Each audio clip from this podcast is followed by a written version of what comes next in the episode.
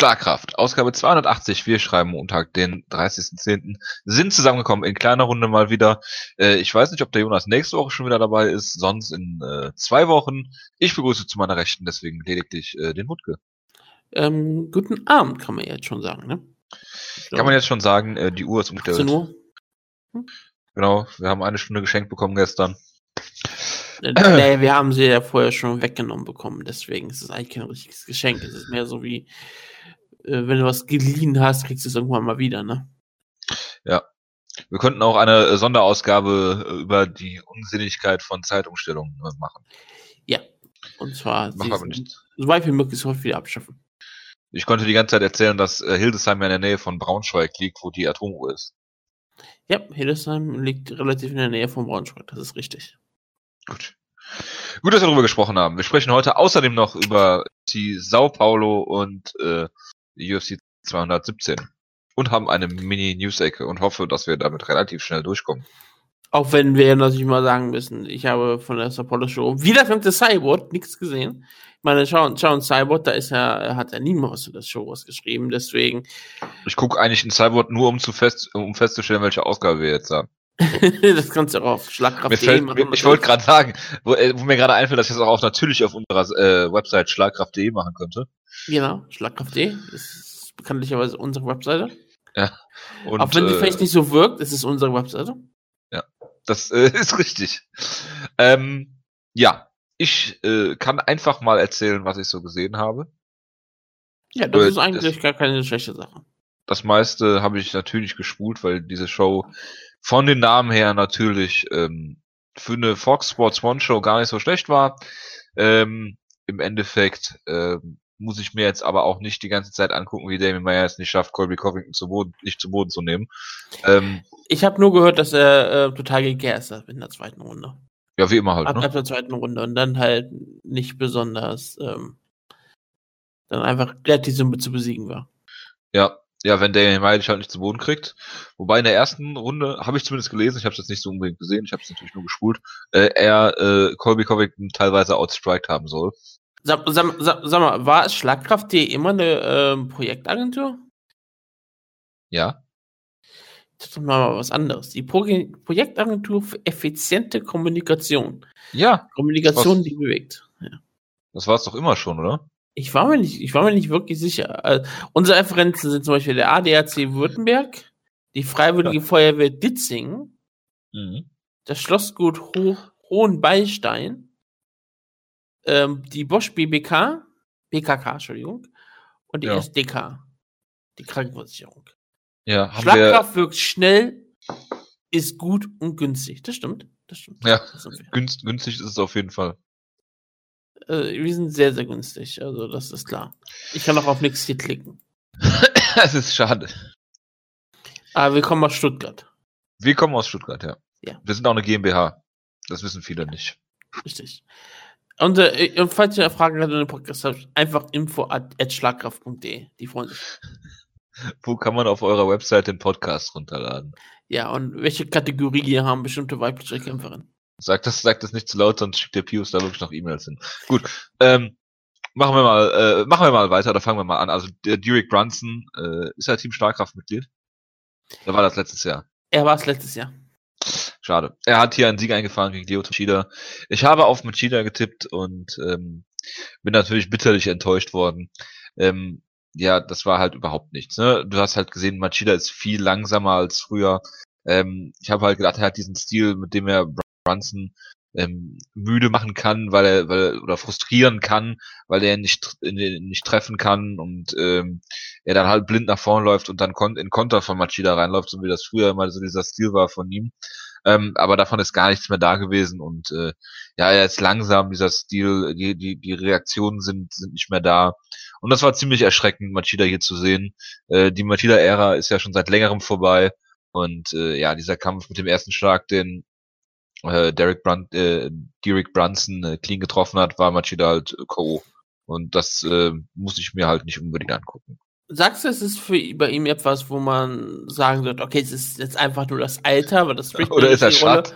Ja, ja, klar, nein, ist es halt wirklich das Alter und ist es die, oder ist es die lange Pause gewesen, die dazu geführt hat, dass er halt vielleicht nicht auf dem hohen Niveau ist. Ringrost ist zwar, für, ist zwar wie wir wissen, Illusion, aber manche Leute geben sich halt Illusionen ähm, gerne nieder. Manche sind oder, halt abergläubisch. Oder ist es einfach Usada selbst? Das kann natürlich auch sein, klar. Ich meine, er sah vor, vor der, ähm, vor der Pause ja auch nicht wirklich mehr so aus, wie er früher aussah. Der letzte Sieg ist gegen CB Dalloway aus dem Jahr 2014.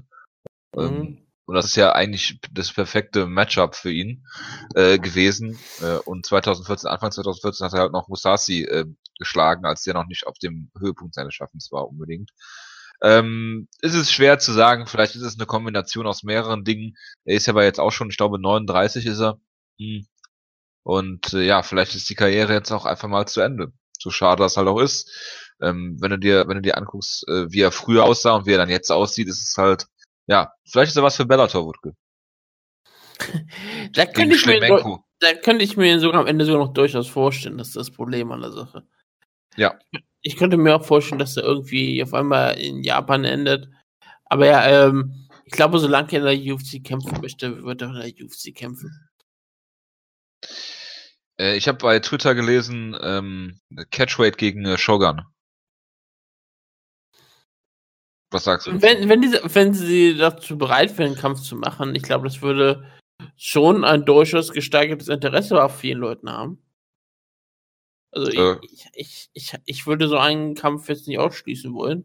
Warum auch nicht? Vitor. Aber der beendet ja seine Karriere. Der beendet mehr oder weniger seine Karriere irgendwann mal.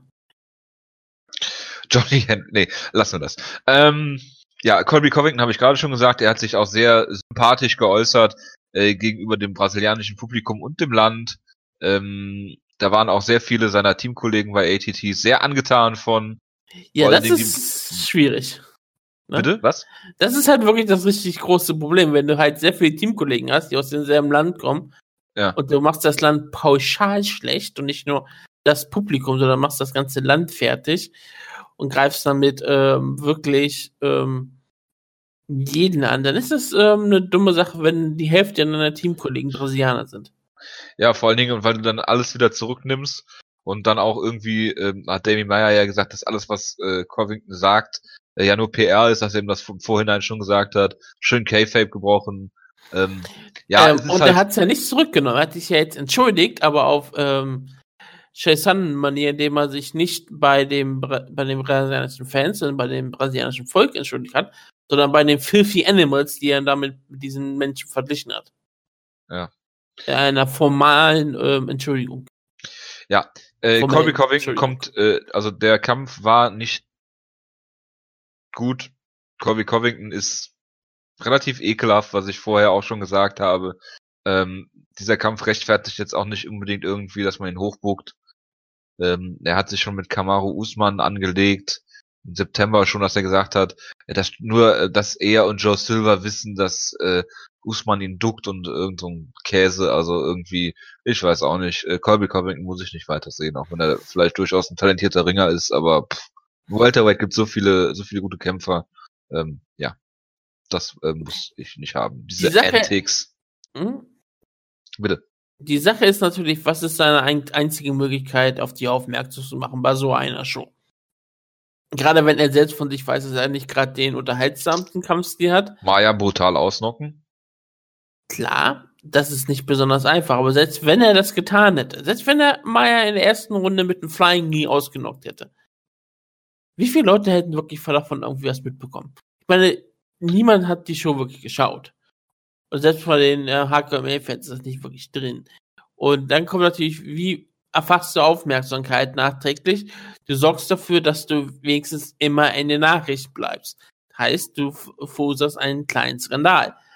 Was macht der? Er verursacht einen kleinen Skandal. Vielleicht auch mit den Gründen, wo man das sogar auch durchaus nachvollziehen kann, wenn das, wenn er plötzlich immer sogar zu angegangen würde. Nicht so, wie er es dann getan hat, logischerweise. Das war halt, äh, dann doch sehr unter der Gürtellinie und vielleicht durchaus übertrieben und nicht, nicht mit, nicht mal mit gewissen Augenzwinkern dabei, sondern er meint das ja scheinbar wirklich vollkommen ernst, dann ist das halt problematisch. Gleichzeitig reden alle Leute, reden jetzt viele Leute über Covid-19.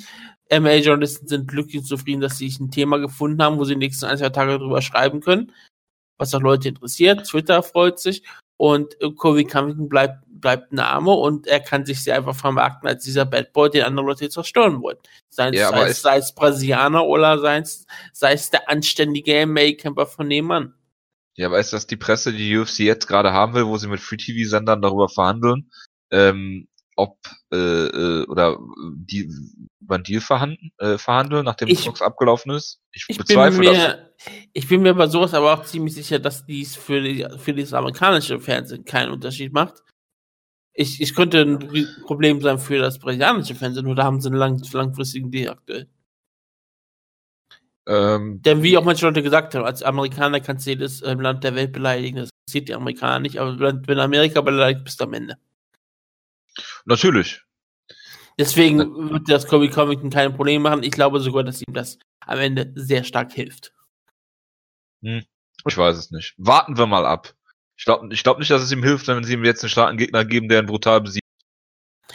Er ist, er ist halt selbst ein talentierter Kämpfer und ein sehr gefährlicher Kämpfer. Das muss man einfach mal sagen. Er ist halt nix, wahrscheinlich nichts Besonderes. Das ist halt so die Sache. Er ist halt jemand, der äh, Top-Leute besiegen kann. Ich meine, trotzdem, wenn du deine letzten zwei Siege hast, und das ist Don Jung Kim und es ist Damien Meyer, das ist beeindruckend. Das macht sie einfach gut. Egal, ob vielleicht Damien Meyer einfach alt wird, gegast hat, was auch immer. Du, Damien Meyer zu besiegen ist etwas, was du dir in eine Vita schreiben kannst und das ist beeindruckend. Don Jung Kim zu besiegen ist beeindruckend. Und damit bist ja, du auf einmal Top 10 würde ich eher, würde ich eher abstrichen. Der ist ähm, längere Zeit schon kein Top 10 Welterweight mehr, ne? Ja, aber wenn du diese beiden Kämpfer äh, nach, nacheinander besiegst, dazwischen auch noch jemand wie Brian Barrena, der auch aufstrebend war, da, hast, da bist du auf einmal ein Kämpfer, wo du sagen kannst, du bist Top 10. Ja, äh, äh, ohne jeden Zweifel. Ne? Aber ähm, äh, nenn mir einen Kämpfer da oben, wo du, wo du Covington äh, äh, vorne sehen würdest. Wenn sie ihn jetzt bucken gegen, äh, weiß ich nicht. Äh, Robbie Lawler wartet hier auf seinen Title Shot. Ähm, Thompson hat einen Kampf äh, gegen äh, Masvidal nächste Woche, reden wir noch drüber. Der Sieger davon ähm, werden sie, können sie Colbington gegenstellen oder gegen beide verlieren. Bin ich mir ziemlich sicher. Du hast ähm, Leute wie Mike Pyle natürlich, die da sind. Mike du Pyle? du hast ähm, Asman. Nicht Mike Pyle, wie heißt er? Mike Perry. Ach so. Er hat Mike Perry schon besiegt, wie auch schon andere. Boah, Mike, das ist aber wirklich Pest oder Cholera, Mike Perry gegen. Aber Mike Perry soll ja gegen äh, Darren Till kämpfen, ne? Genau, aber selbst so, selbst so einer ist ja immer noch da, wenn immer so ein Kampf ausfällt. Asman, wie du schon gesprochen hast, haben sich ja schon miteinander ähm, angelegt. Das ist dann auch schon ein Kampf zweier Aufstehen bei Welterweights. Ähm, und selbst, selbst ähm, Tyron Woodley hat sie ja schon gemeldet. Natürlich. Der meldet sich aber auch immer, weil er irgendwie im Gespräch bleiben muss. Und er ist auch ein Teamkollege, theoretisch von ähm, Kobe Covington. Das ist ja kein Problem. Er trainiert zwar nicht mehr in dem Hauptcenter von ATT, aber ist theoretisch immer noch da. Gut, dann haben wir noch Pedro Munoz äh, gegen Rob Font. Hat Munoz am Anfang ein, ein, zwei Schläge kassiert, die vielleicht unnötig waren. Ähm, ist dann besser im, im Stand in den Kampf gekommen und hat dann eine wunderschöne Guillotine geholt und den Kampf hier äh, vorzeitig beendet. Er sah ziemlich brutal aus und der hat auch schnell getappt, Rob Font. Auch eine gute Leistung von Pedro Munoz hier. Ich wollte äh, mir auch mal, dass mal ein Kämpfer, den Jonas gehypt hat, mal wieder ein bisschen gewinnt. Ja, das ist, ist mal, ist mal was anderes. Ja. Ist mal was anderes, ja. Ähm, hat jetzt vier Siege in Folge. Ja, schauen wir mal, gegen wen sie ihn als nächstes stellen. Nebenbei, sein Nickname ist immer noch der Young Punisher und er ist 31. Ja. Also wenn er jetzt Heavyweight wäre. Okay, dann, dann wäre das natürlich durchaus angebracht, aber er ist kein Light Heavyweight. Ja, er ist jetzt auf, er ist auf Nummer 12 gerankt. Ich weiß nicht, ob die Rankings schon geupdatet worden sind, ich glaube nicht. Lass ihn jetzt Top 10 sein, da gibt es einige Leute, gegen die du ihn stellen kannst. Äh, ja. Weiß ich nicht. Aljamain Sterling als Beispiel, wenn der gegen Haniyaya gewinnt oder sowas. Könnte ich mir gut vorstellen. Gut, dann äh, Trinaldo hat äh, Jim Miller besiegt. Ähm, da habe ich den Kampf ein bisschen durchgespult. Ähm, du konntest halt sehen, wenn äh, am Boden Trinaldo oben war, hat er mehr Schaden angerichtet. In Phasen, in denen Jim Miller Oberlage hatte, ähm, hat Jim Miller nicht den Schaden anrichten können, weil Trinaldo das eigentlich clever gemacht hat. Ähm, hat ihn Posture genommen, wie man das so schön sagt. Und äh, ja, dann hat Trinaldo hier ähm, ein bisschen für mich auch überraschend, aber dennoch ähm, verdient äh, die Decision gewonnen. Äh, ja, und Jim Miller, der äh, hangelt sich immer noch so durch, mal Sieg, mal Niederlage. ja. Jim Miller of the Fighting Miller Brothers. Einer deiner Lieblingskämpfer, Wutke. Ja, meiner, meiner früheren Lieblingskämpfer. Einer, der bei UFC Undisputed, welchen Teil auch immer, einer der besten Lightweight-Kämpfer war. Das war immer beeindruckt, war overall 91 oder sowas. Einer der besten Kämpfer im Spiel damals. Ja, schade, dass, wie gesagt, seine Karriere sagen immer so weiter sich dem Ende gegenüber neigt, aber es ist halt, es ist halt Zeit, irgendwann, irgendwann endet es. Ist ja tragisch. Genau. Du hatte ja aber eine lange Siegesserie vor einiger Zeit, ne? Von daher, hat der sich, war. hat sich wieder, immer wieder rangekämpft. Also, ja. ich würde nie ganz abschreiben. Nie. Ja, Thiago Santos hat Jack Hermanson äh, besiegt, kurz vor Ende der ersten Runde, mit einer äh, Schlagsalve. Ja, er zeigte sich durchaus verbessert, aber ähm, Thiago Santos ist halt immer noch dieser sehr eindimensionale Muay Thai-Kämpfer, der aber auch, äh, wie du zum Beispiel Musasi-Kampf gesehen hast, den du auch im Stand besiegen kannst. Er ist meistens spektakulär, aber ähm, auch jetzt nichts Besonderes. Viele Leute feiern ihn total ab. Ich kann immer noch nicht nachvollziehen, warum. Aber gut. Apropos Leute abfeiern. Oh nein. Wird Rousey? Nein, John Lineker hat seinen Kampf gewonnen gegen Marlon Vera. Ja, habe ich nicht gesehen. Ich wollte nur sagen, den feiern die Leute ja immer total ab. Ja, wieso auch immer. Weil er ein, weil er ziemlich hart ähm, zuhaut und ähm, unterhaltsame Kämpfe häufig hat. Ja, und wenn er eine Decision gewinnt gegen Marlon Vera, Wann? Dann hat er eine Decision gegen Marlon Vera gewonnen. Gut. Er hat in seinen letzten 100 Kämpfen, glaube ich, einen K.O.-Sieg gegen Michael McDonald gehabt.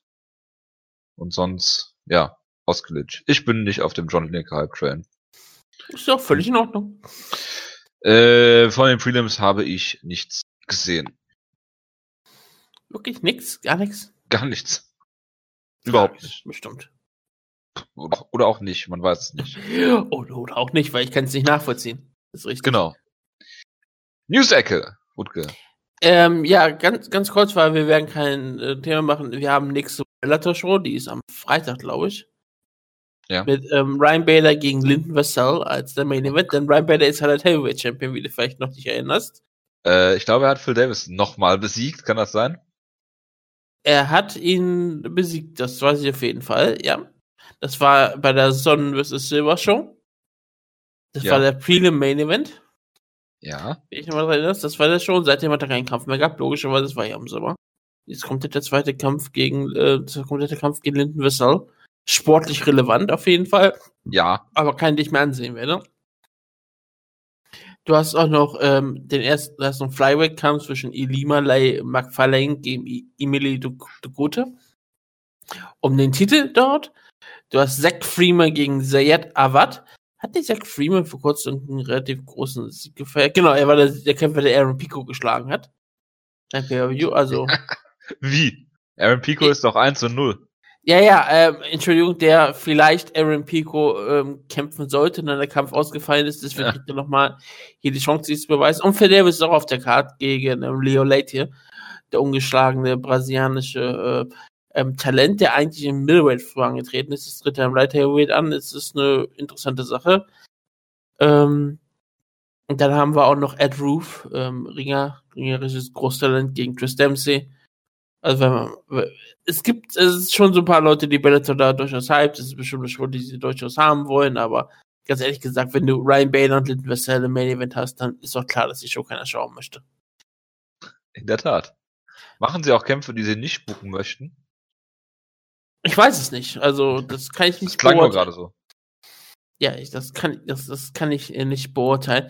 Und weil wir schon mal dabei sind, wir haben Geburtstage, ähm, auch wenn ich ja. äh, Rousey nicht mache, weil Jonas nicht da ist. Ja, aber ähm, gut.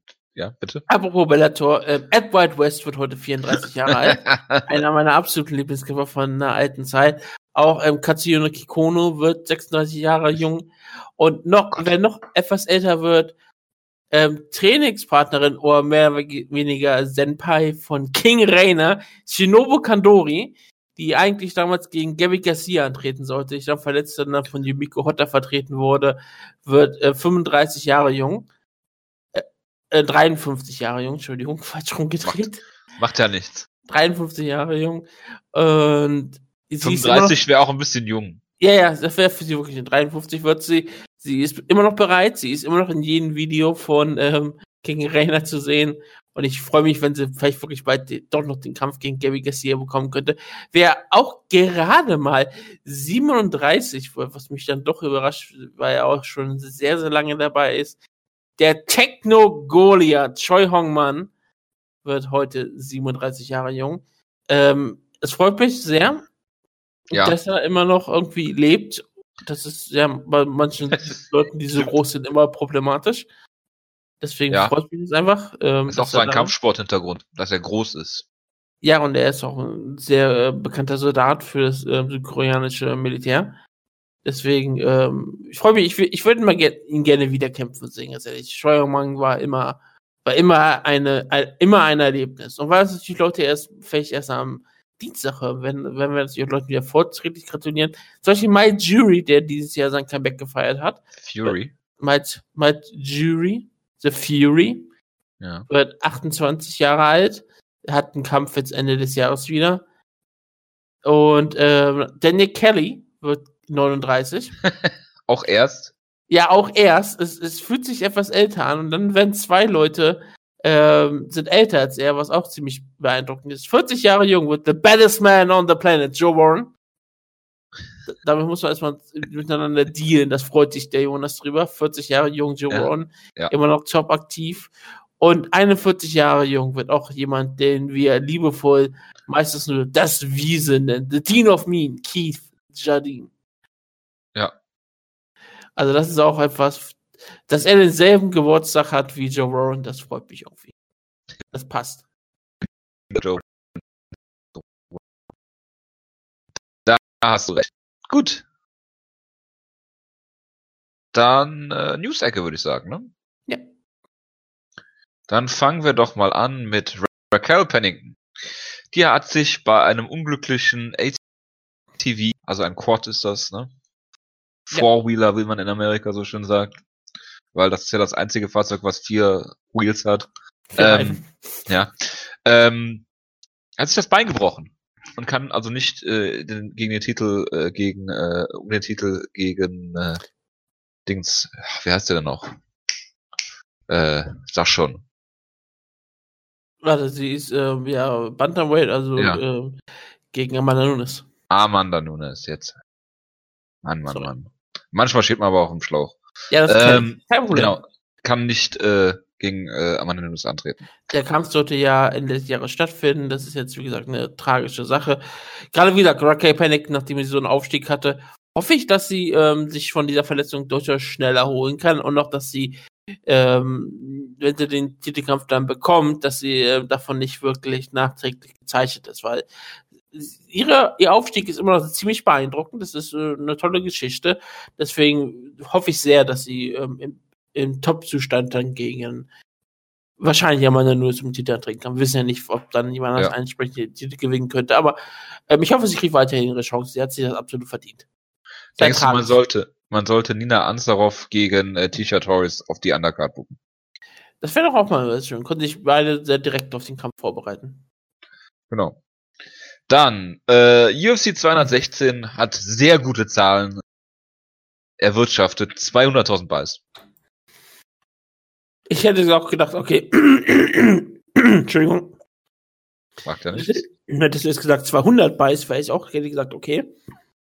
Klingt logisch. Ja.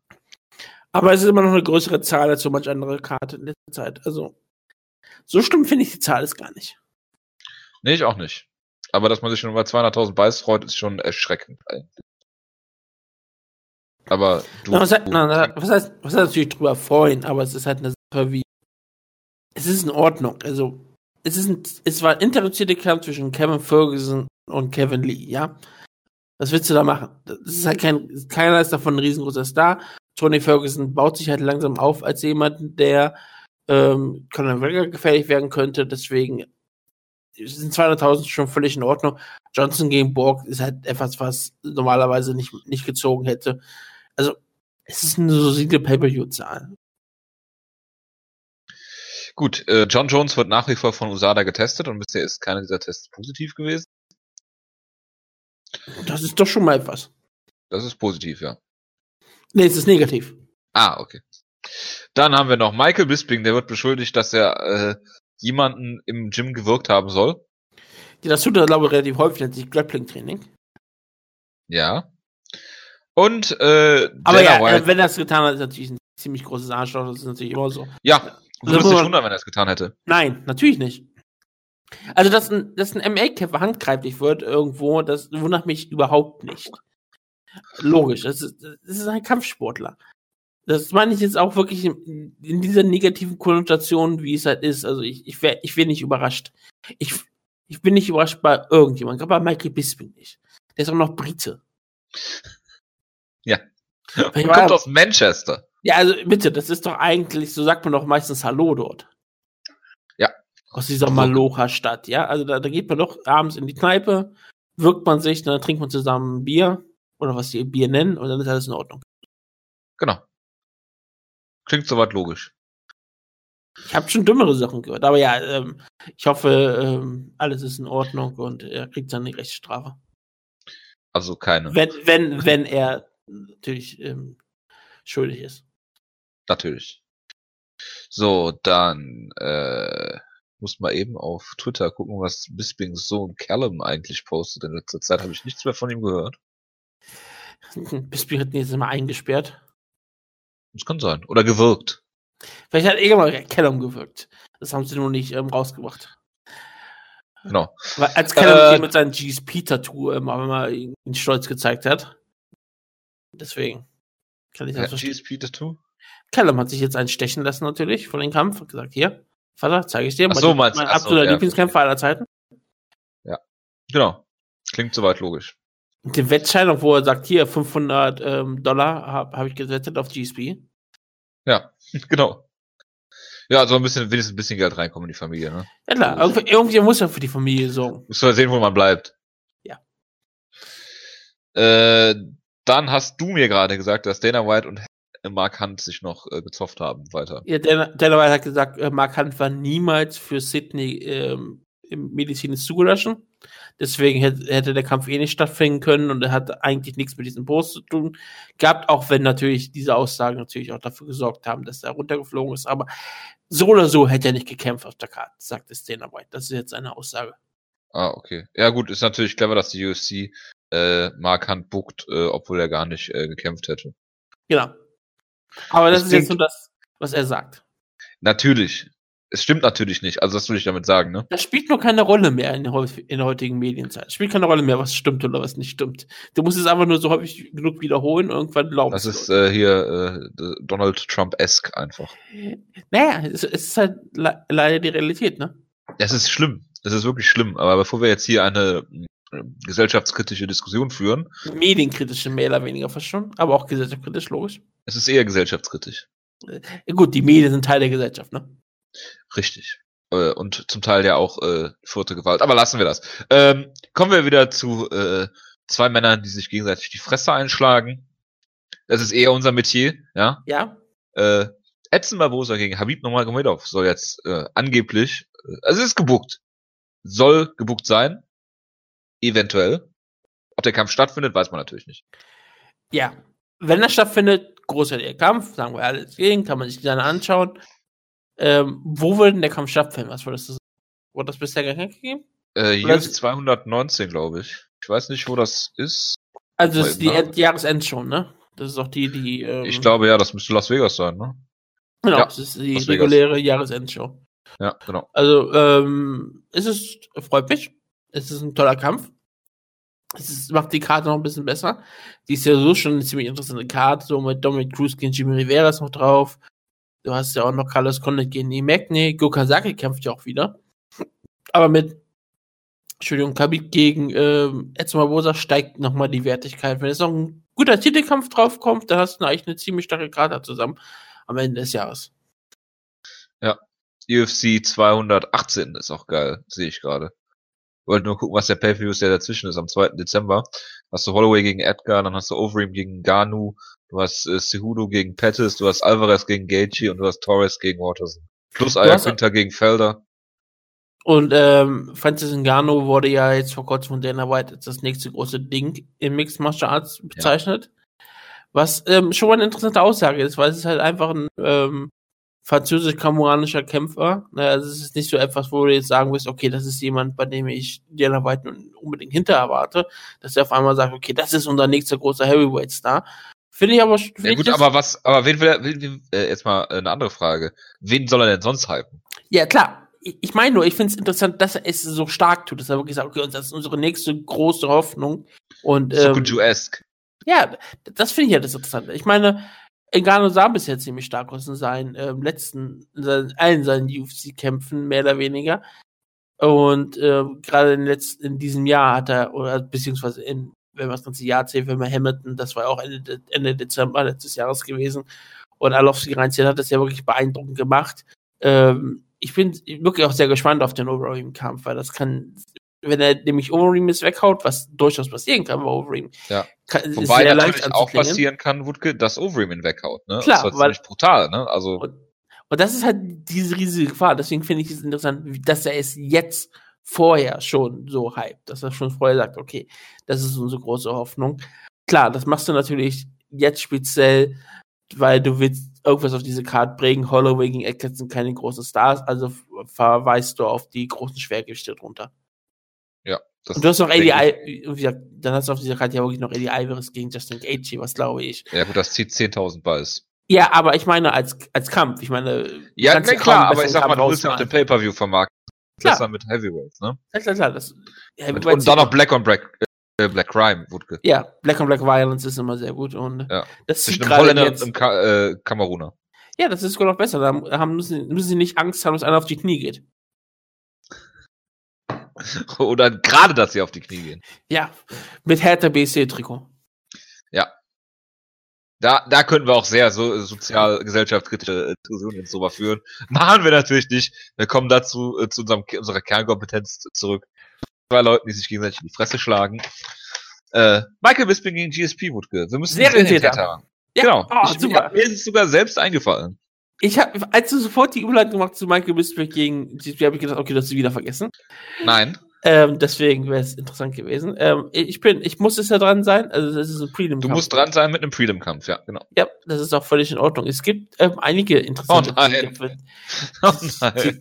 nein, nein, keine Sorge. Ähm, ich bin ähm, nicht besonders dumm. Ich möchte ähm, dann doch einen Kampf haben. Da, darüber habe ich keine Sorge, ja. Mickey Gore gegen Randy Brown. Ich habe es mir ich, fast gedacht. Ich habe es mir fast gedacht. Es ist da, wir reden ja nicht über den Kampf wirklich, deswegen sage ich aber was. Es ist daher ein ziemlich interessanter Kampf, weil ich sage, Mickey Gore hat sich ja durchaus einen Namen gemacht, das kann man ja auch mal ganz klar sagen. Er hat wie CM Punk besiegt, er hat äh, Sage Northcutt besiegt, er kriegt da einen durchaus interessanten Gegner vor, vorgesetzt, der, den er durchaus schlagen sollte, aber der halt ähm, auch ein unangenehmer Kämpfer sein könnte. Für das ist, glaube ich, jetzt die große Chance. Wenn Mickey Gore ihn jetzt besiegt, ich glaube, dann öffnet, öffnet die UFC ihm viele äh, Türen und Tore. Und das finde ich jetzt ein interessanter Kampf, ein wichtiger Kampf für seine Karriere. Er hatte bisher wirklich sehr viel Aufmerksamkeit bekommen. Jetzt hat er zum ersten Mal einen, einen anspruchlichen normalen Kampf. Und deswegen bin ich sehr gespannt drauf. Und ich, ich tippe auf Mickey Gall. Ich sage, er gewinnt den Kampf, aber äh, er muss ihn auch gewinnen. Er, diesen Kampf, das ist so ein Kampf, den darf er nicht verlieren. Boah, das also wenn ich jetzt, wenn wir jetzt kurz darüber reden, ähm, ich find's, ich find's ähm, schwierig, den Kampf zu tippen. Auch weil ich nicht so viel über Andy Brown weiß. Ich weiß, dass ich alle Mickey Gall-Kämpfe bis in der UFC gesehen habe. Ja. Äh, was erschreckend Kampf ist. gegen Michael Jackson. Äh, richtig. Den habe ich äh, damals auch gesehen, ja, gegen MMA-Reporter äh, Mike Jackson. Dann gegen CM Punk logischerweise äh, im Hooters in San Diego. Und ähm, Sage Northcutt ähm, der sah am Anfang auch nicht gut aus, muss man sagen. Im Stand äh, hat er einiges kassiert. Ähm, ich sage, er muss Randy Brown besiegen. Ich denke auch, er wird Randy Brown besiegen, aber es würde mich nicht wundern, wenn Randy Brown ihn besiegt. Ich sage auch Mickey Gott. Ja, das meine ich ja damit. Äh, Randy Brown ist ein echter, solider Mixed Martial Arts Kämpfer. Hat letzten Niederlage gegen Bilal Muhammad gehabt. Das ist nur auch keine Schande. Und, aber es ist halt kein Kampf, wo davor Mikiko besonders Aufmerksamkeit hat. Er, er muss ihn jetzt aber gewinnen, weil ich glaube, das ist halt der letzte wirkliche Test. Und wenn McGregor gewinnt, ich glaube, er hat sich bisher immer gut vermarkten können, wenn er das Mikrofon danach bekommt. Dann, ich, ich sage ich weiter, die UFC wird ihm ähm, viele Türen offen stellen. Und wird sagen, okay, hier, glaube, du bist jetzt einer unserer Jungs. Ich glaube aber, wenn er, selbst wenn er diesen Kampf gewinnt, wird er spätestens den übernächsten verlieren, weil irgendwann wird es so hochgehen, auf, ne, auf ein Niveau, wo Mickey Gall äh, nicht mithalten kann. Noch nicht mithalten, ist ja noch ein junger Kämpfer. Ich, ich sage ja nicht, dass er das nicht irgendwann kann, aber ich denke, er hat noch sehr, sehr viel zu lernen. Richtig. Ist 25, 4-0. Da ist noch lange Zeit. Genau. Kommen wir zu äh, Michael Bisping gegen GSP, einen Kampf, den Jonas bis heute nicht versteht, warum er gebucht worden ist. Aber zum Glück ist Jonas nicht da, deshalb müssen wir nicht darüber reden, warum dieser Kampf äh, gebucht worden ist. Ist natürlich klar.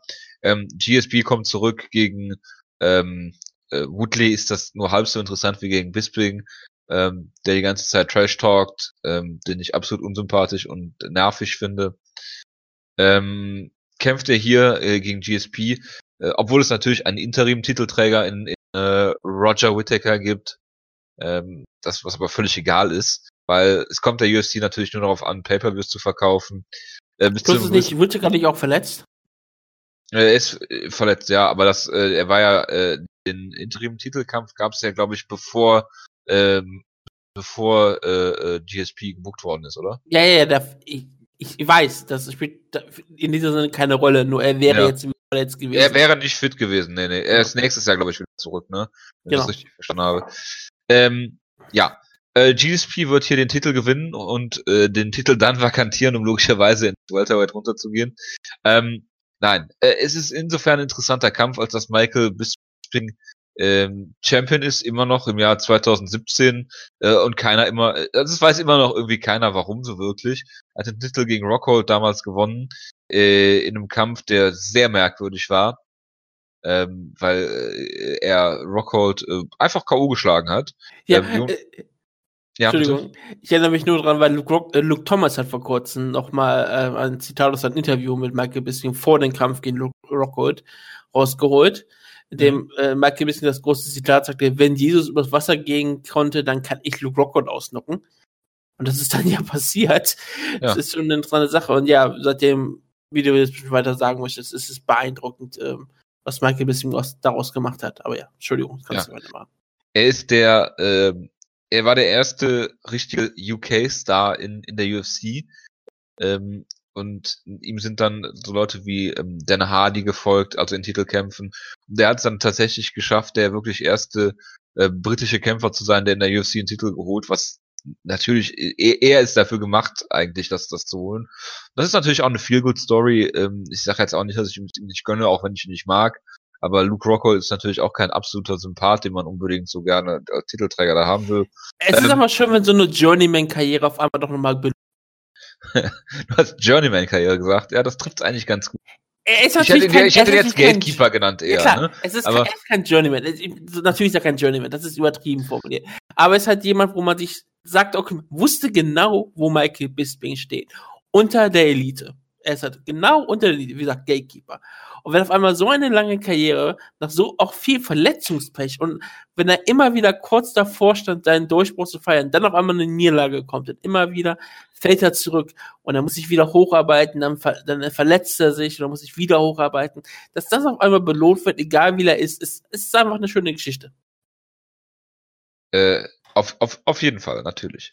Und ähm, ja, es ist aber auch so absurd, weil Bisping eigentlich seine, seine Kämpfe immer nur per Decision. Er hatte so komische Kämpfe wie gegen Belcher, äh, die sehr zur Technical Decision kamen, wegen, wegen dieser ganzen Eye-Pokes. Er hat keinen einzigen UFC KO außer Rockhold, also klar TKOs, aber auch alles gegen Leute, die nicht mehr in der UFC sind, mit Kang Lee, mit äh, Mayhem Miller, mit äh, Rivera und wie sie alle hießen, ne, Kang. Und wie gesagt, ähm, alles TKOs, wo der Ringrichtung ja. eingeschritten ist. Genau. also ja Bisping ist für alles bekannt, aber nicht. Genau. Genau.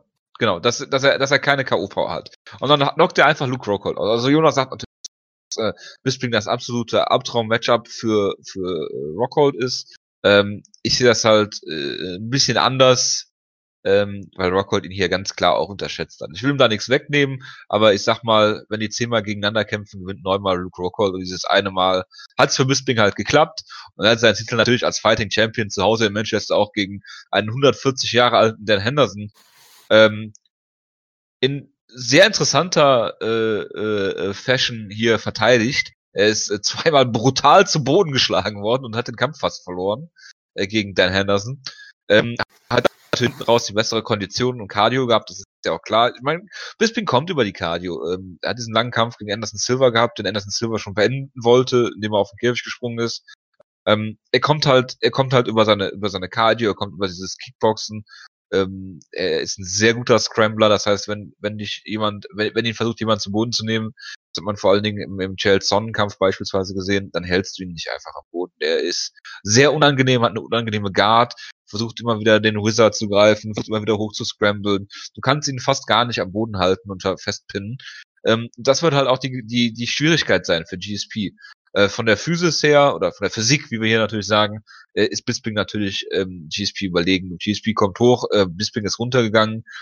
Ist halt äh, von der von der Größe, von der Statur her so zu den großen äh, Middleweights äh, äh, gehörte dazu, wie wie Rockhold, wie wie ein Whiteman, die die wirklich halt diese diese Statur mitbringen. Ne? Und äh, das wird halt auch das Problem sein, was GSP hat. Ähm, erstens, er hat eine lange Pause. Wir haben gerade schon darüber geredet, dass es Ringrost natürlich nicht gibt. Ich glaube auch nicht, dass das für GSP so ein großes Problem ist. Ich meine, er ist zurückgekommen nach dem Kreuzbandriss damals ähm, da, äh, gegen gegen Condit. Da haben, erinnern sich alle immer noch an diesen einen an diesen einen komischen Headkick, den, den Condit da gelandet hat. Aber dass, dass ähm, GSP den, Rest vom Kampf einfach diktiert hat, ähm, vergessen dann halt viele.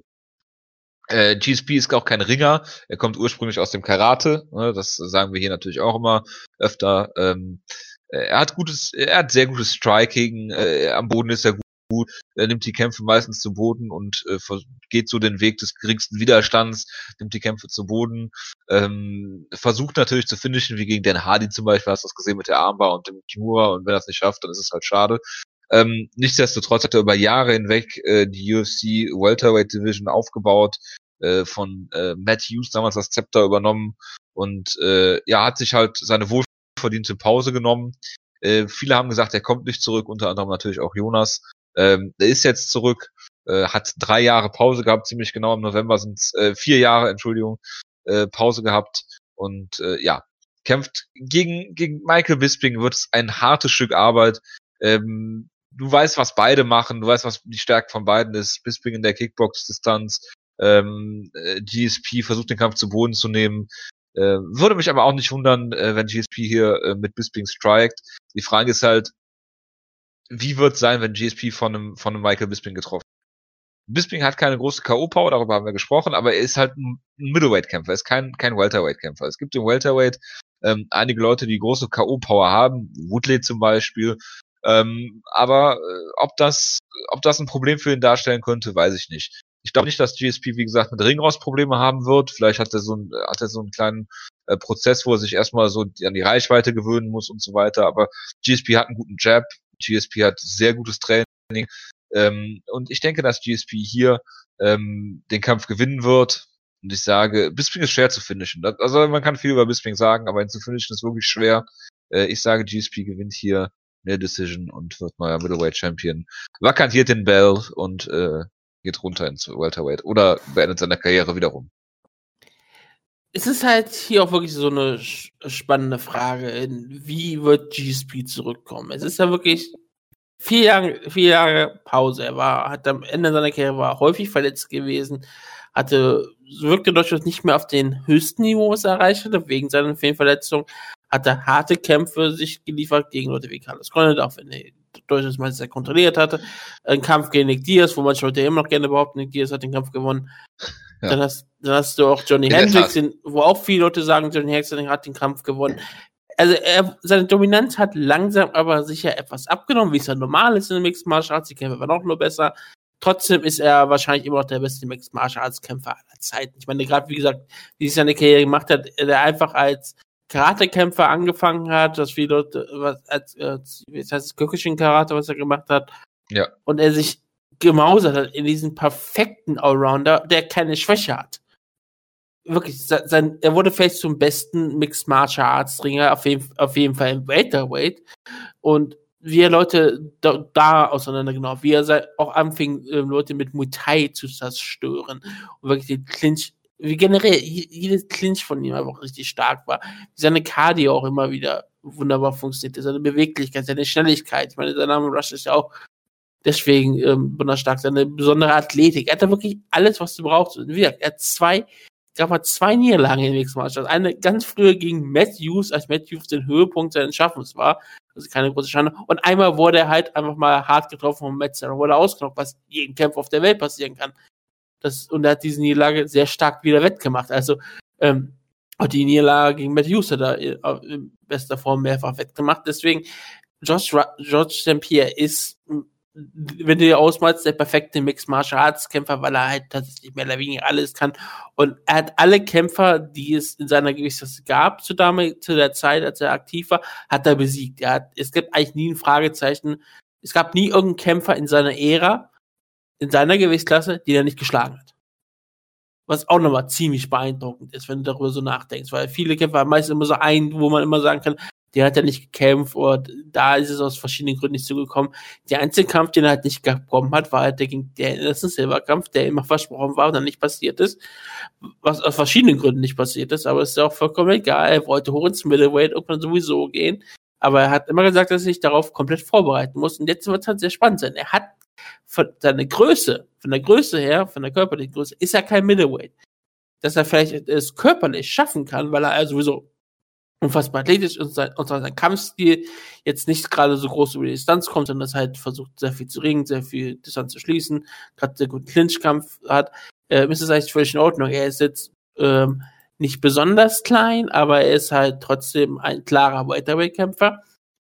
Wer, wie du schon angesprochen hast, Michael Bisping früher in der Heavyweight war, im Middleweight seine Heimat gefunden hat, sehr perfekt dafür gebaut ist und sehr viele Stärken hat, die es sehr schwierig machen werden für Joe St. Pierre. Auf, je länger der Kampf geht, so besser wird es wahrscheinlich für Michael Bisping. Michael Bispings Cardio ist beeindruckend. Es, ist, es gibt, glaube ich, kaum einen besseren Mixed Martial Arts Kämpfer als Michael Bisping, der so lange über die Cardio kommt. Es gibt, natürlich gibt es immer wieder Namen. Ich würde auch so jemanden nennen wie Dominic Cruz. Aber gerade. Natürlich. Ja klar, aber Dominic Cruz ist auch wirklich ein gutes Beispiel davon. Aber Michael Bisping kann hinten heraus immer noch fast das genau gleiche abliefern, was er in der ersten Runde abliefert. Das ist, manche Leute können so sagen, das spricht sogar ein bisschen gegen Mike Bisping, weil er halt nicht besonders herausragend ist, aber in bestimmten Dingen, aber dass er halt wirklich immer dasselbe Niveau hat, fast den ganzen Kampf über, ist einfach beeindruckend. Und wie du schon angesprochen hast, sein Scrambling ist perfekt, er hat auch so eine sehr gute normale Takedown-Defense, er ist ein sehr unangenehmer Grappler, er hat ein er ist ein sehr guter Kickboxer. Er hat, wie gesagt, nicht die klassische Knockout-Power, aber er ist halt jemand, der ähm, über sehr viel ähm, Volume kommen kann, also sehr viele Aktionen zeigt. Und George St. Pierre muss halt jetzt auf einmal gegen Leute dann kämpfen, die mehr Gewicht haben. Und das macht es nicht besonders einfach. Ich bin mir doch sicher, dass George St. Pierre in den ersten zwei Runden irgendwie Bisping bestimmt auch gut zu Boden nehmen kann, ihn auch bestimmt kontrollieren könnte. Ich weiß halt nicht, wie es ob es länger geht. Und dann kommt auch diese ewig lange Pause dazu. Wir wissen nicht, wie George P. ausschaut. Ich wäre weiterhin nicht kein bisschen überrascht, wenn George P. rauskommt, den Kampf hier locker gewinnt, 50, 45 und die Titel an sich reißt. Kein, kein Problem. Es ist George St. Pierre, ist, wie gesagt, wahrscheinlich der beste Mixed Martial Arts Kämpfer aller Zeiten. Äh, anderes Argument wäre höchstens John Jones. Es gibt nur wahrscheinlich die zwei Kämpfer, die man argumentieren könnte aktuell. Und ähm, aber es ist Michael Bisping und so blöd das klingt, Michael Bisping ist dahingehend ein ziemlich unangenehmer Gegner. Er ist größer, er ist gefährlicher. Das einzige Sache, die halt dafür sprechen kann, ist auch Michael Bisping ist auch schon ziemlich alter Kämpfer und es ist halt ein sehr angenehmer Kampf für GSP zurückzukommen. Wie gesagt, weil Michael Bisping übernimmt die Promotion, er hat alles zu tun. Er ist der einfachste zu schlagende Champion, da mache ich mir auch keine Illusionen zu. Nur, ich wäre auch nicht überrascht, wenn Michael Bisping den Kampf gewinnt, gerade nach hinten raus ich werde auch, ich werde auch mal denken, dass Michael Bisping versuchen wird, den Kampf nach hinten zu ziehen, zu, in der Hoffnung, dass George. Pierre vielleicht Cardio-Probleme bekommt durch die neue Muskelmasse, dass vielleicht irgendwie Probleme mit, Knie, mit den Knien hat. Und ich bin darauf sehr gespannt. Ähm, würde ich Geld auf Michael Bisping tippen? Nein. Es ist aber trotzdem eine Sache wie, es ist, glaube ich, gar nicht mal so ein schlechter Tipp zu sagen, okay, ich tippe mal 15 Euro oder sowas auf Michael Bisping, denn er hat durchaus Potenzial, diesen Kampf hier zu gewinnen und Leute sollten nicht überrascht sein, wenn der Zypriote Michael Bisping hier den Kampf gewinnt und ich will jetzt einfach mal der Kerl und sagen, ja. Zypriote? Ja, er ist, er ist geboren auf Zypern. Ach so, ja. Das, das, das, das, haben wir, glaube ich, schon häufiger mal angesprochen. Ja gut, aber er ist auf einer Airbase geboren, ne? Also. Ja, klar, aber ich meine nur, deswegen theoretisch ist er damit noch kein Zypriot. Er ist sowieso kein Zypriot, weil er Brit ist. Aber es, es ist, wir haben es schon mal damals angesprochen, als, als es diesen komischen zypriotischen Kämpfer gab, dass er auch, dass Gott, er der zweite ist Kämpfer ist. Ja, dass er der zweite ist nach Michael Bisping. Aber ja, ähm, ich, ich sag einfach, ich, ich, gesagt, ich fände es durchaus geil, weil Michael Bisping GSP besiegen würde. weil dann hast du auf einmal am Ende diese Vita. Das ist aber auch ein kleiner Sadist, ne? Ja, du musst einfach nur mal vorstellen, wenn du auf einmal in der Vita-Schäden hast, Siege über Anderson Silver, Dan Henderson, Joe. Pierre. Das ja. ist, ähm, das, dann ist es völlig egal, wann die Kämpfe stattgefunden haben. Das, ja, das und Niederlagen gegen drin. Wanderlei Silver. Ja, und da, vielleicht werden die Leute auch nicht mal nachfragen, wann die Niederlage war. Wanderlei Silver ist eine Legende, Vita Belfort ist eine Legende, ähm, Tim Kennedy ist eine Legende. Also, ähm, Auf jeden Fall. Also das ist dann auch äh, völlig auch noch Chesan, klar, kann man noch verlieren gegen. Aber ja, ähm, ich, sag, ja, ich, sag, ich, sag, ich sag's aber mal, Mikey Bisping besiegt Joseph Pierre in der Split Decision. Bisping ist der Außenseiter. Knapp, ja, aber er ist der Außenseiter. Zu Recht, sage ich ja weiterhin. Äh, Justin Pierre, wie gesagt, nach so einer Karriere hatte das, sollte er immer der Favorit, sein. Cody Garbrandt ist ein klarerer Favorit gegen TJ Dillashaw. Und das ist jetzt ne? auch, das ist jetzt auch der Kampf, über den du äh, anfangen darfst zu reden. Ja, ähm, du hast ja äh, Cody Garbrandt studiert im Dominic Cruz Kampf. Cody Garbrandt ähm, ist eine der beeindruckendsten Kämpfe hat einer der beeindruckendsten Kämpfe abgeliefert, die ich je in meinem Leben gesehen hat. Er hat äh, Dominic Cruz out Dominic Cruz und ähm, hat ihn zu Recht den Titel abgenommen, hat ihn teilweise lächerlich aussehen lassen und das in einer, äh, wie gesagt, Form, wie ich es noch nie gesehen, ha gesehen habe. Das war wirklich ähm, ein Zeichen zu sehen, wie gut Cody Garbrandt wirklich ist. Man konnte sich ja, man wusste vorher, dass er sehr gefährlich ist, dass er sehr viel Knockout-Power hat, dass er ein Heiztattoo trägt und dass er ähm, jemand ist, der ähm, ja, das wusste man, man muss das, also man wusste, man wusste sehr viel über Cody Garbrandt. Er konnte gut Hype Train stoppen. Er hat Thomas Almeida gestoppt, dem alle Leute zu Recht auf Thomas Almeida abgegangen sind. Er hat Takemi schnell gespielt. Und dann, wie gesagt, gegen Dominic Cruz, gegen den Dominator, jemand, der TJ Dillashaw vor, zuvor den Titel wieder abgenommen hat. Und das ist auch ziemlich eindeutig, wie ich weiterhin klar sage. Und dann kommt er dahin und über fünf Runden macht er mit Dominic Cruz Mailing, was er will. Cruz kommt nie so wirklich groß in den Kampf rein. Es ist beeindruckend zu sehen, wie Garbrandt wahrscheinlich den ähm, von vom Niveau her den besten Mixed, Mar Mixed, Mar Mixed Martial Arts Kämpfer aller Zeiten Dominic Cruz besiegt. Äh, das ist schon ähm, absolut ähm, schockierend gewesen. Und er hatte damit wirklich ein, ein Haus gebaut, auf das, äh, das man stolz sein kann. Cody Garbrandt ist zu Recht Bantamweight Champion.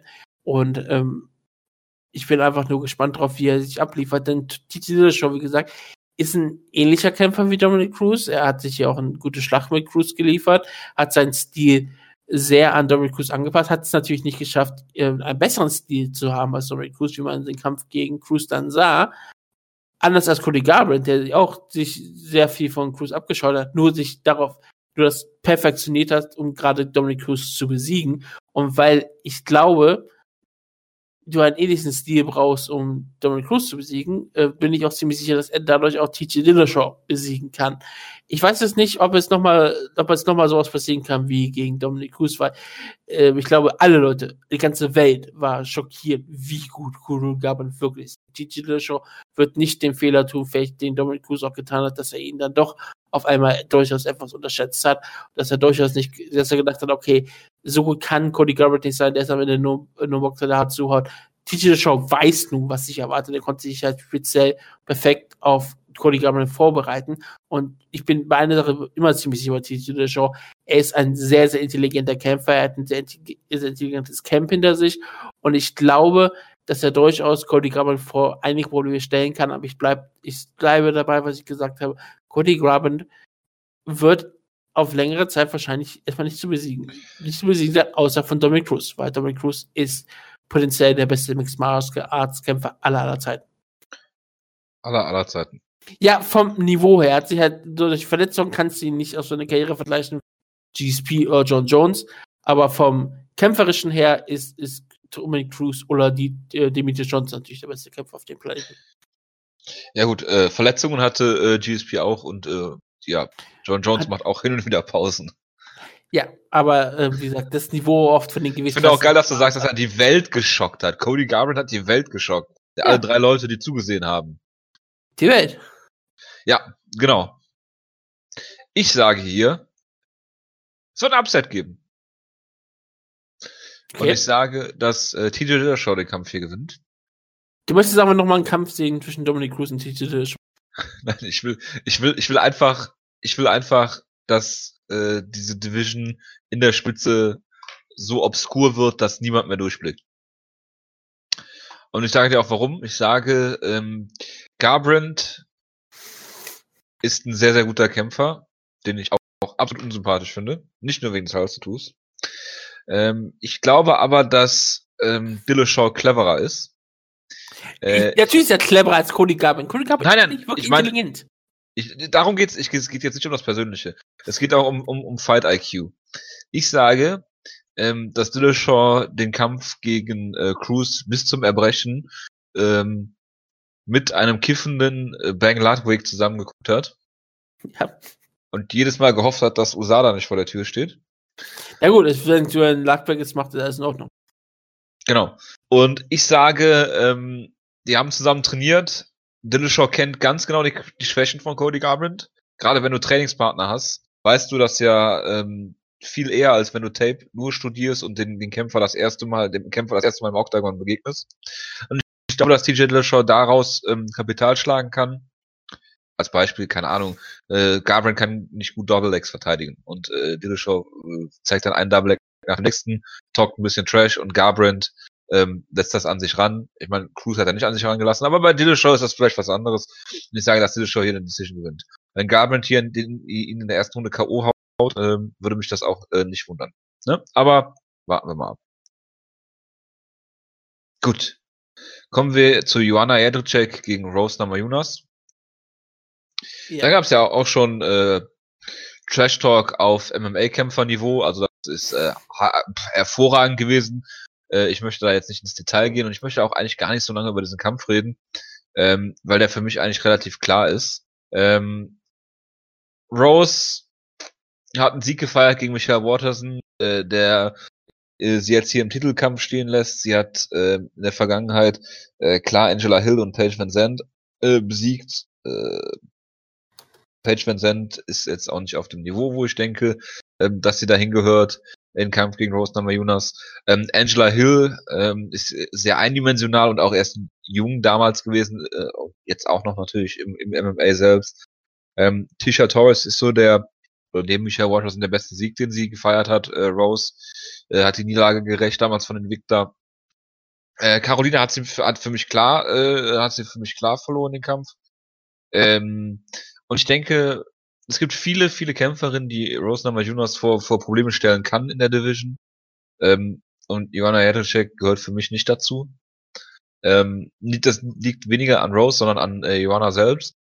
Ähm, sie hat eigentlich alles besiegt in der Division, was, was Rang und Namen hat. Claudia Gadelia zweimal, Carla Espasa, ähm, Pene Latino okay. Äh, Carolina hat sie besiegt. Da gab es auch nur einen Moment im Kampf, wo, wo ähm, wo es dann mal eng geworden ist für sie. Aber ähm, im Endeffekt gibt es eigentlich nichts, was äh, äh, Rose hier ähm, zeigen könnte, was Johanna irgendwie vor Probleme stellen könnte, in meinen Augen. Klar, Rose will, will am liebsten grappeln. Ähm, Johanna zu Boden zu kriegen ist ähm, sehr schwierig, fast unmöglich. Was da schon sehr ähm, gewaltige Takedowns wie Claudia Galelia die zum Beispiel hat. Ähm, aber die, auch die konnte, konnte Johanna da nicht am Boden besiegen. Äh, Johanna, wir haben schon öfter darüber geredet, bestraft dich für jeden Takedown, der nicht durchgeht. Das wird sie hier mit Rose auch so machen. Im Stand hat Rose keine Chance und äh, wenn es zu Boden geht, äh, wird Johanna, also wenn es zu Boden geht, äh, als äh, konditional, äh, wenn, nicht zeitlich, also falls es zu Boden geht. Er wird äh, ähm, Rose ähm, äh, wird Joanna stark genug sein, um den Kampf äh, äh, nicht zu verlieren am Boden. Sie ist auch unangenehm, wie gesagt, zu Boden zu nehmen und auch ihre Scrambles sind gut. Von daher sage ich, dass Joanna hier entweder Rose K.O. schlägt oder den Kampf per Decision gewinnt. Was viele natürlich immer gut sagen können, ist die eine Sache. Ähm, Rose Namajunas hat eine gegen Karolina Kowalkiewicz, die eine schlechtere Version von Joanna Jacek ist. Klar, es war ein enger Kampf, trotzdem hat sie den Kampf verloren. Ähm, Namajunas ist unfassbar gefährlich am Boden. Das, gerade, sie kann sehr schnell eine Submission raus. Und klar, manchmal braucht sie ein bisschen Zeit, das hat man auch in Kämpfen gesehen, wie Paige Van Zandt, wenn sie total zerstört hat. Trotzdem hat sie gebraucht, um eine Submission am Ende rauszuholen. Hat dann, spricht dann eher für die, auch die ähm, Härte von Paige Van Zandt, aber trotzdem. Rosa Jones hat ein bestimmtes Niveau, aber ich glaube nicht, dass sie die ganz hohe Elite-Niveau aktuell hat. Und du musst, du musst eine der besten Kämpferinnen auf dem Planeten sein, um Jonah jetzt überhaupt gefährlich zu werden. Und ich weiß nicht, ob das bei Hostnummer Jonas passt, wie du schon so gut angesprochen hast. Sie hat ihre Stärken, aber ich, ich glaube, überall, wo ihre Stärken sind, reicht es nicht aus, um Joanna Jędrzejczyk zu besiegen. Könnte ich mir vorstellen, dass ähm, Joanna Jędrzejczyk sie vielleicht zu Boden schlägt und auf einmal doch einen Fehler macht, der geht auf einmal doch Just Nummer Juice aus dem Nix heraus eine Armbar holt oder irgendwie. Helikopterarmbar. Ja, irgendwas völlig Verrücktes, klar. Oder das äh, vielleicht in, in ein, in ein Grappling-Austausch, wo es noch, wo Johanna vielleicht versucht, mit, guten mit Heitlin zu arbeiten, dass Rose irgendwie den Rücken bekommt und auf einmal hochklettert und vielleicht einen Rear Choke ansetzt. Kann ich mir sowas, ja, dass sie halt wirklich so wie den Rucksack macht. Ja, ich verstehe schon. Mit dem Triangle. Das kann ich mir sowas auch durchaus im Kopf vorstellen. Ja, weil Rose das hat solche Dinge schon gezeigt. Sie ist sehr verrückt. Sie ist sehr unangenehm zu kämpfen. Und ähm, sie macht manchmal sehr starke Quantensprünge immer wieder. Nur ich glaube, wie gesagt, dass sie nicht das ganz, ganz, ganz hohe Niveau hat. Auf jeden Fall noch nicht. Vielleicht hat sie, vielleicht braucht sie ein bisschen Zeit. Und ich, sie ist auch gerade mal erst 25 und sie ist noch relativ früh in ihrer Karriere. Sie ist 6 und 3 und glaub, wie gesagt, da kann man auch wirklich sagen, eine Nela ganz, ganz früh in gegen Tishia Torres, die sie weggemacht hat und nach der ähm, Erfahrung im Ultimate Fighter House hat sie dann gegen Carla Esparza verloren, wo sie auch gerade, wie gesagt, sehr frisch war. Seitdem hat sie sehr gute Kämpfe geliefert, nur gegen Kalia Kovacevic verloren. Enger Kampf. Und Kalia Kovacevic ist Elite, gegen sie kann man verlieren. Aber das, wie gesagt, ich sehe sie aktuell auf diesem Niveau, auf diesem Karolina Kovacevic Niveau.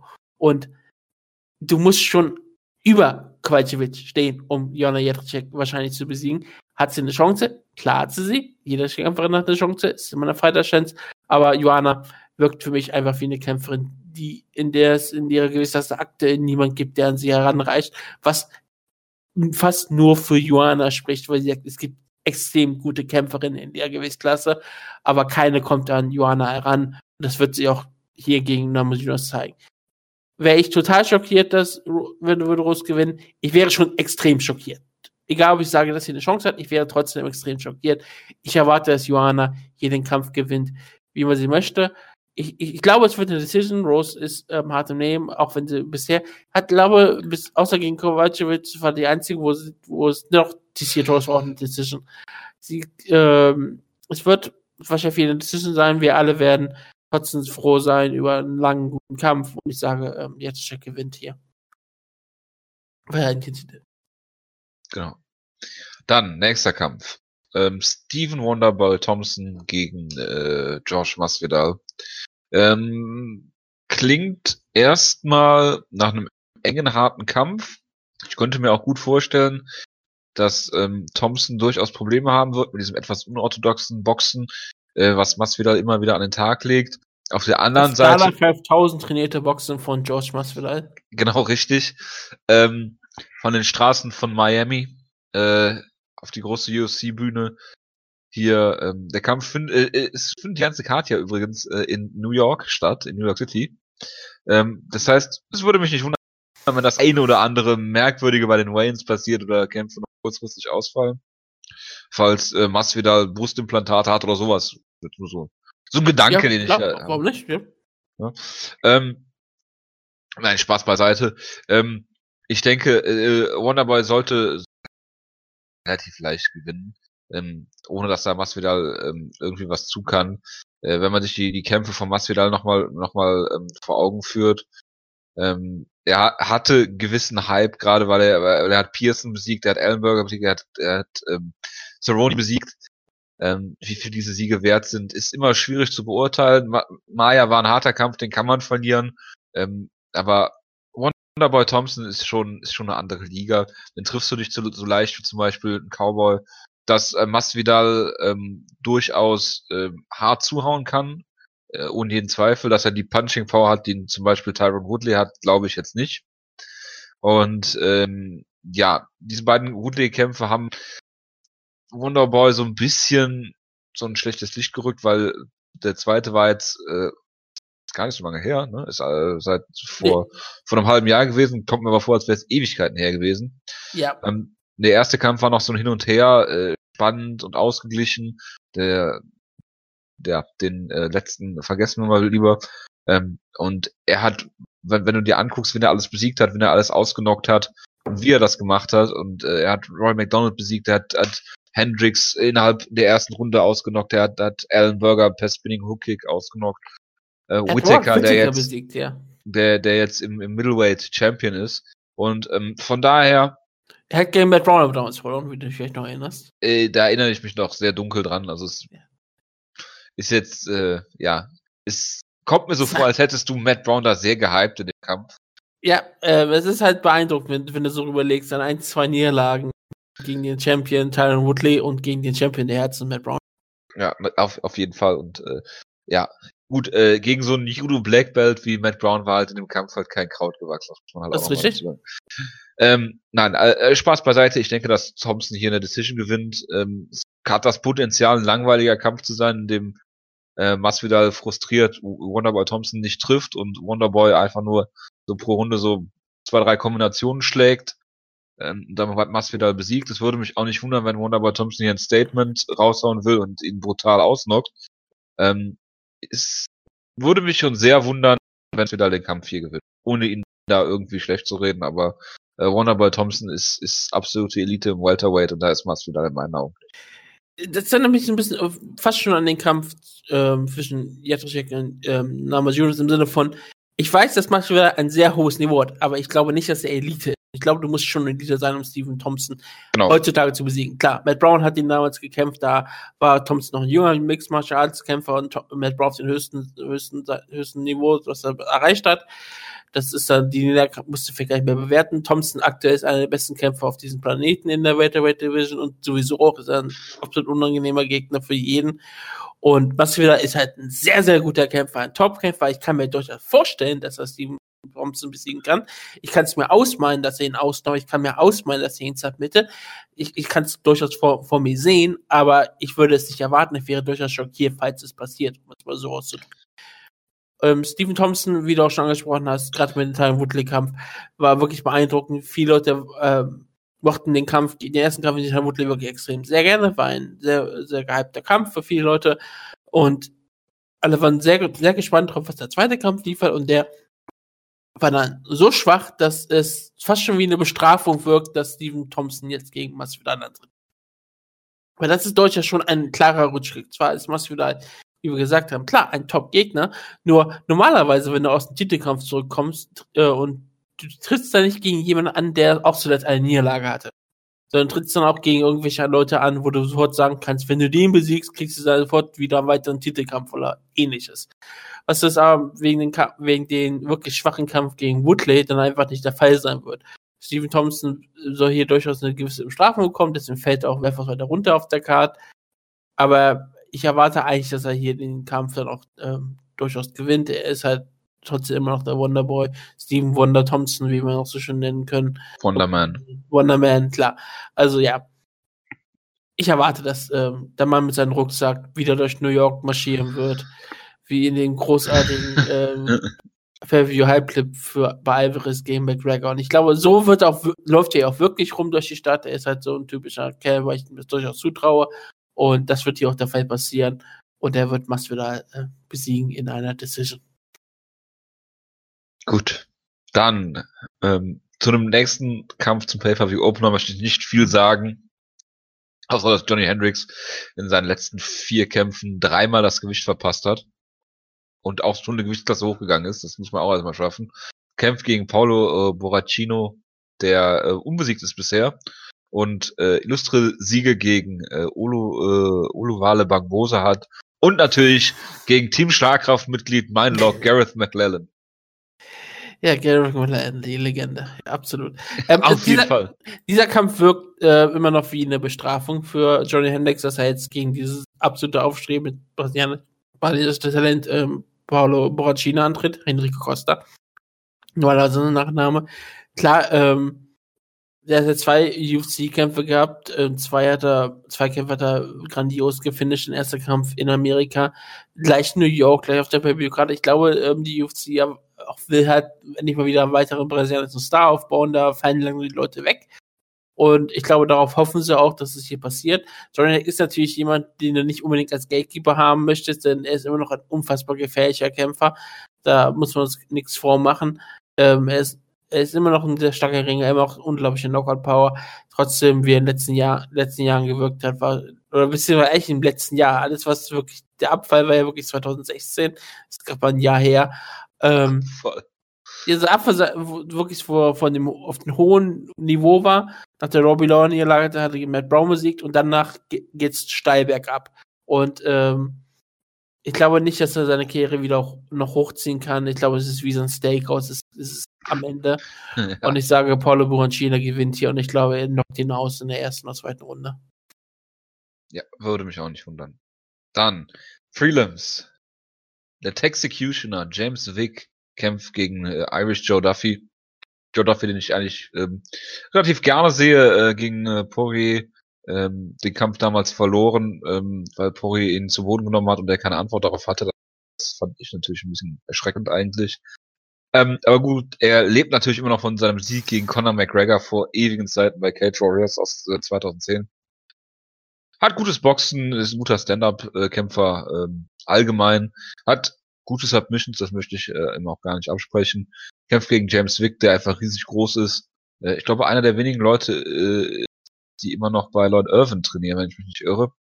Äh, von daher äh, unsympathisch. Ähm, wird diesen Kampf hier auch äh, verlieren, denke ich. Hat zwar nur eine Niederlage bisher gegen Benil Dariush und ähm, ich sage, äh, Irish Joe wird ihn hier äh, im, im Striking äh, dominieren und äh, den Kampf bei gewinnen. Ja, es gibt nicht mal viele ähm, große Namen, die bei Lord Irvin trainieren. Ich glaube, die anderen großen Namen sind Mike Easton, der auch hm. nicht mal wirklich eine große Karriere das hat. Das ist ein sehr großer Name. Ja, ja, ich sagte das von den Leuten, die du kennst und ähm, Radsportprofi Tony Martin. Ja. Was mich immer schockiert, dass er mit äh, Lord Irvin trainiert, aber naja, das, was ich, Zeitfang kann er scheinbar immer noch. Aber ja, ähm, James Wick, wir kennen alle dafür, dass er Nick Heimer damals besiegt hat. Auch Jack Matthews hat er eine Niederlage zugefügt ziemlich großer Kämpfer, ziemlich unangenehmer Gegner, aber ich erwarte auch, dass Irish Joe hier immer noch einer der aufstrebenden äh, irischen Superstars ist. Nur niedergehend Dustin Poirier in einen ziemlich guten Kampf. Deswegen, ähm, Irish Joe gewinnt hier den Kampf gegen James Wick, der zwar ziemlich groß ist, aber gegen die irische Dampfwalze, gegen Irish Joe keine Chance haben wird. Die, die irische Handgranate. Ja, die irische Handgranate. Ja. Genau. Endlich mal ein echter Ire. Ja, irre, ne? Äh, irre, in der Tat. Und er nennt sich trotzdem Irish, obwohl er aus Irland ist. Ja, merkwürdig. Er sollte sich einfach ähm, Real Irish Joe nennen. Oder er sollte sich einfach Joe nennen. Literally Irish Joe. Ja. Ja, und mit, seinem, mit seiner Geburtsurkunde rauskommen. Klar. Dann behauptet Trump, Trump, er kommt aus Kenia oder so. Das sieht man Joe Duffy auch an. Ja. Gut. Obwohl, ähm, äh, wenn man überlegt, ähm, es gibt viele weiße Kenianer, so ist es ja nicht. Ja. Mit einer ähm, solchen Geschichte. Gut. Der, Gott, Gott, Gott, wie heißt er? Ähm, ja. Und der, äh, Tour de der ewige Tour de France-Sieger. Ähm, aus England. Ja, aus ähm, England? Tour de France-Sieger? Bradley Wiggins. Äh, Wiggins. Ja, der äh, Nachfolger. Christopher Froome. Ja, Christopher Froome. Mir fiel gerade der Name nicht an. Der ist auch aus Kenia. Der kommt aus Kenia genauso wie Michael Bisping aus äh, Zypern kommt. Ich weiß gar nicht, wie, wie, äh, wie ähm, Christopher Froome aufgewachsen ist. Ich weiß nur, dass er aus Nairobi ist. Ja, soweit so logisch. Ja. Mark Gottbier gegen äh, White Terror ist auch ein logischer Kampf. Wir freuen uns alle, müssen wir nicht drüber reden. Aber wird, äh, wird großartig. Wir haben Michal Odjatschuk gegen Ion Kutalaba, der mhm. auch ziemlich groß ist, der Rumäne. Aber ja, äh, ist mir vollkommen egal, der Kampf. Ja. gegen Randy Brown haben wir schon besprochen, ne? Genau. Dann haben wir noch äh, Curtis Razor Blades gegen Alexei Oleinik. Oleinik, einer der besten Mixed Martial Arts auf diesem Planeten, der die Serie hat und deswegen eigentlich einen Titel, Titel schon langsam mal verdient. Auch wenn er mal gegen Daniel Walanchuk verloren hat, aber das, das ignorieren wir uns aber mal. Ähm, seitdem hat der Terrence Brown ähm, submitted mit einer Submission, die Topology einfach nur als Head bezeichnet. Head, ja. Logisch. Finde ich gut, finde ich gut finde. Ähm, ja, ich erwarte, dass er hier Curtis Blades auch äh, durchaus submittet mit irgendeiner spannenden Submission, die alle Leute wie als Fight bezeichnen werden, weil das bei Olenek irgendwie der normale Fall ist. Genau. Es ist auch keiner von denen bei Team Schlagkraft, was mich irgendwie wundert. Ja, das wundert mich jetzt nicht, aber keiner von denen ist bei Team Schlagkraft. Curtis Blades ist für mich aber immer noch sympathisch, weil er hat damals ODIs besiegt. Ja, ähm, nächster Kampf ist OSP gegen äh, Corey Overtime Beast in 25-8 Anderson. Äh, sollte ja eigentlich gegen Patrick Cummins kämpfen, weil da gab es ja eine Steph Infection, aber das ist ja eigentlich kein Problem. Man kann ruhig mit Steph Infection kämpfen, oder? Ja klar, gerade in New York, da würde es nicht mal auffallen, wenn ein Kämpfer dieses riesengroßes Loch hat, aus den Kakerlaken rauskommt und aus denen du einfach durchschauen kannst. Es ist New York, dass die Kommission, die ist immer leicht überfordert, wie ja die Kommission jetzt selbst auch eingesteht, äh, eingestanden hat, dass sie durchaus überfordert war von der ersten, von der letzten UFC-Show äh, mit John Jones gegen ähm, Danny Cormier und dass sie da, äh, jetzt sagen, wir verbessern uns, wir werden alles tun, dass nicht normal solche Sachen vorkommen, wie beim Weigh-Ins. Deswegen wäre es ein guter Test gewesen, ob, ob, ob sie äh, jemanden wie Patrick Cummings durchschwinken. Aber ja, ähm, jetzt haben wir Corey Anderson, BC 25-8, Overtime gegen OSMP, gegen OSMP, gegen Vincent Prou, der, wie sagt mal, vor äh, einer ganz großen Karriere stand, dann gegen Volker mir ausgenockt wurde. Seitdem er wieder gut zurückkam, zwei Siege in Folge gefeiert hat, Dushin Okami vor kurzem submitted. ähm, ja. Ich bin, ich bin, ich bin gespannt. Ich glaube, OSP gewinnt den Kampf hier auch, ähm, ohne jeden Zweifel. Eindeutig, ja. Ich denke, da soll er keine Probleme mit haben. Und äh, Joe Rogan würde den, den ganzen Kampf lang äh, GSP nennen. Ja, klar. Das ist ähm, durchaus angebracht, weil ist das, ist das die erste Karte, wo OSP und GSP auf derselben Karte sind? Ich vermute. Ich, ich glaube schon. OSP ist erst nach GSP in die UFC gekommen, oder? Wohl, ähm, nee, nee, nee, nee, der war schon in der UFC. Der war schon in der UFC. Erster UFC-Kampf war Shogun gegen Sonnen. 2013. Er war auf der, sein erster Pay-Per-View war Hendricks gegen Lawler. Nee, äh, Son gegen Jones. Nee, war nicht, war noch auf keiner GSP-Card. Ah, da, da sehe ich auch gerade Son gegen Jones. Stimmt, stimmt, da war er drauf, gegen John Villante. Ja. Hab ich übersehen. Aber er war auf keiner Karte mit GSP. Spannend. Genau, sehr spannend. Gut, ähm, das, ah nee, es gibt noch einen Kampf, den werden wir aber nicht besprechen. Es gibt noch Ayman äh, Sahabi gegen Ricardo äh, Ramos. Und äh, das war's für heute. Wutke. Ja, war doch eine schöne Ausgabe. Ich denke auch, die Länge war einigermaßen angemessen. Ähm, nächste gibt's. Ja, vielen Dank. Ähm, nächste Woche gibt's dann ein Review und äh, wir haben sogar ein Preview für äh, Poirier gegen äh, Pettis, Matt Brown gegen Diego Sanchez, was furchtbar klingt, Andrei Arlovski gegen Junior Albini, Nate Marquardt gegen Cesar Ferreira, ha, Asuncao gegen Lopez und J Joe Lozan gegen äh, Clay Guida. Was auch furchtbar klingt. Vielleicht, vielleicht ist Jonas ja schon wieder da, ich weiß es, ich bin mir nicht 100% sicher. Und Sage Northcutt kämpft gegen jemanden, der keinen Wikipedia hat. Ja, das ist ja sowieso Normalität nun. Ich bin auch immer sehr froh, dass Sage ist gegen Michael Kironis. Kironius. Mioniones. Kinioniones. Ich mach meine. Aussprache lieber. Ja, ich auch. So, äh, dann äh, bleibt mir nichts anderes zu äh, sagen, als dir viel Spaß in der Sneak zu wünschen. Eine wunderbare ja. äh, kurze Woche für euch alle. Wir hören uns nächste Woche wieder, vielleicht Sonntag. Ich guck mal, ob wir das, äh, schauen wir mal, ob wir das schaffen und äh, ja, wenn nicht, dann halt wieder Montag. Ähm, bis dahin, macht's gut. Ähm, ciao, ciao. Ciao, ciao.